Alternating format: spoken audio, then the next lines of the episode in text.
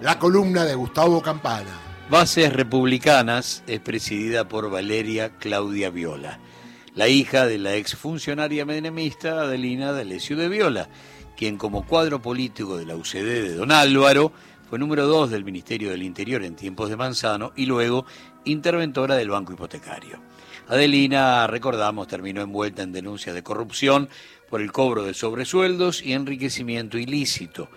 La dirigente liberal pasó de un modesto departamento en San Telmo a una propiedad en Pilar y un departamento en Miami. Y Rodolfo Terraño, en 1994, la denunció por haber transferido unos 200 millones de dólares a bancos de las Islas Caimán. La causa fue cerrada por la justicia macrista, pucha qué casualidad, en 2017.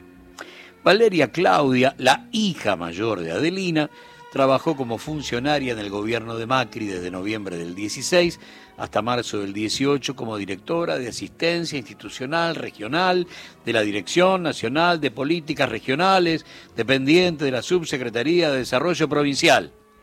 Y luego fue funcionaria de Rodríguez Larreta, se incorporó a su Ministerio de Gobierno en 2021. La presidenta de la asociación en uso de licencia es Jimena de la Torre, integrante del Consejo de la Magistratura por el Estamento de los Abogados y ex número dos de la AFIP de la gestión de Cambiemos. El vicepresidente de Bases Republicanas es Pablo Nochetti, ex jefe de gabinete del Ministerio de Seguridad en la gestión de Patricia Bullrich y gran responsable de la represión que terminó con la vida de Santiago Maldonado. Pero Nochetti fue integrante del equipo de abogados de Eduardo Munilla y Alfredo Bataglia, defensores de Galtieri en el juicio a las juntas, y que también representó, en juicios por delitos de lesa humanidad, al teniente coronel Iriart, excomandante de la subzona militar 14, máximo responsable de la represión en La Pampa, al coronel Néstor Omar Grepi, ex secretario general del gobierno de facto en la provincia de La Pampa, y al ex policía Eduardo Ángel Cruz, que actuó en el circuito atlético Banco Olimpo.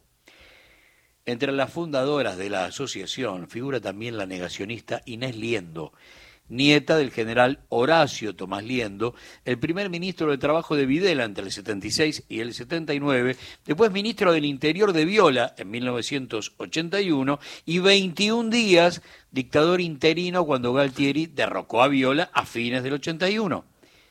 Inés fue la última candidata en Salta de Juntos por el Cambio y contó con el apoyo abierto de Mauricio Macri. Su padre, Marcelo Liendo, llegó a coronel, comandó el regimiento quinto de caballería de la provincia de Salta. Y es sobrina del economista Horacio Liendo, uno de los grandes alfiles de Domingo Cavallo durante los 90 y el gobierno de la Alianza. ¿Por qué te cuento todo esto? ¿Por qué te cuento de qué se trata bases republicanas? Porque la Cámara Federal porteña va a revisar el sobreseimiento de la vicepresidenta Cristina Fernández de Kirchner en la causa conocida como la ruta del dinero K, porque lo pidió bases republicanas. Mamita. La mafia cambia estilos, pero a través de las ONG labura para empiojar las instituciones. Es un mandato que viene de los Estados Unidos y del Departamento de Estado a partir de finales de la década del 80. Pero yo quiero darte otros dos ejemplos para que veas que esto no es casualidad.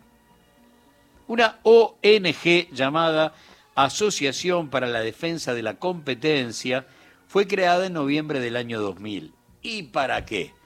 Para denunciar presuntas, para denunciar eh, todas presuntas acusaciones contra el grupo Clarín.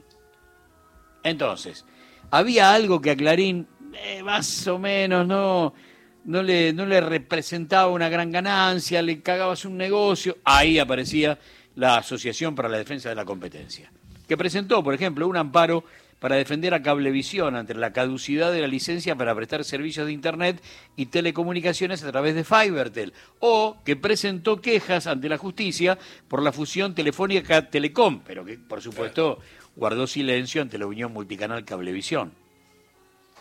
¿Quién fue el creador de la Asociación para la Defensa de la Competencia?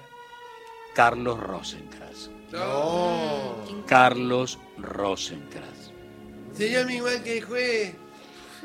Cuando intentó el gobierno nacional un mercado central en colegiales, ¿para qué? Para tener allí y precios testigos que bajen el precio del resto de los supermercados, apareció una asociación de vecinos, interpuso un recurso de amparo en la justicia y nunca pudo ser. ¿Quién era el capo de esta asociación de vecinos? Jorge Greco, por entonces vocero de Rodríguez Larreta. ¿Cómo ven? Este es un mecanismo viejo y efectivo. No voy a tomar el caso de Laura Alonso y Poder Ciudadano porque es una historia preexistente al macrismo. No se creó para esto. Pero quiero cerrar con nosotros, porque ya está, ¿qué hacemos frente a esto? Ah. Y Mirbeau, un gran periodista y dramaturgo francés de la segunda mitad del siglo XIX, dijo algún día, los corderos van al matadero. No dicen nada ni esperan nada, pero al menos no votan al matarife que los va a sacrificar, ni al burgués que se los va a comer. Más bestia que las bestias, más cordero que los corderos, el elector designa a su matarife y elige a su burgués. Estamos en eso, ¿eh? Estamos en eso. Vamos al matadero y no decimos nada frente al matarife ni al burgués que nos come.